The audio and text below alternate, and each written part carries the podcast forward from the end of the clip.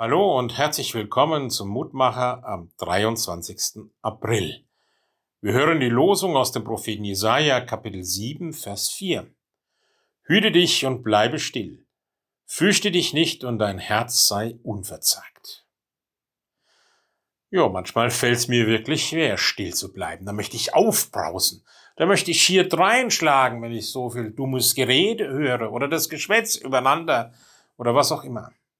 Und auf der anderen Seite dieses fürchte dich nicht. Oft genug tue ich das.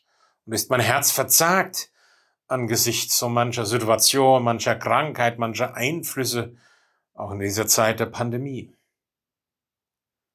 Hüte dich und bleibe still. Jesaja hat diesen Satz einmal gesagt. Er hat ihn zu Ahas, dem König von Juda, gesagt. Dessen Königreich wird gerade angegriffen. Die Nachbarstaaten Syrien und Nordisrael wollen König Ahas absetzen. Noch halten die Mauern von Jerusalem der Belagerung stand. Aber wie lange noch?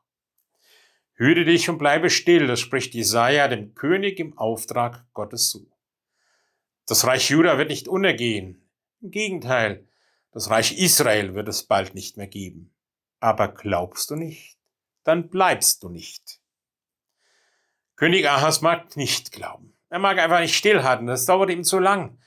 Er kann nicht abwarten. Er will sich auf seine eigenen Kräfte, auf seine eigene Strategie verlassen. Sein Plan ist es, den König von Assyrien zu, um Hilfe zu bitten.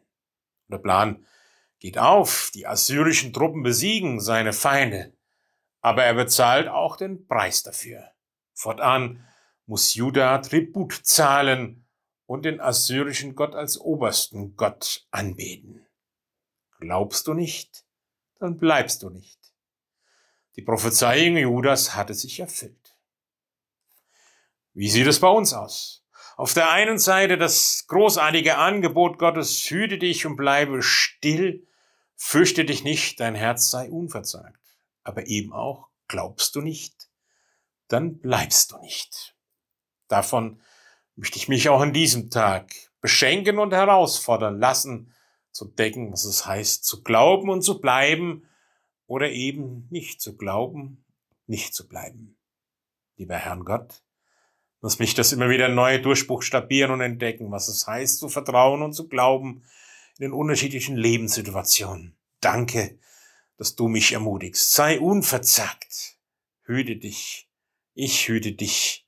Und darum bleibe still. Amen. Grüß Sie, Ihr Roland Friedrich Pfarrer.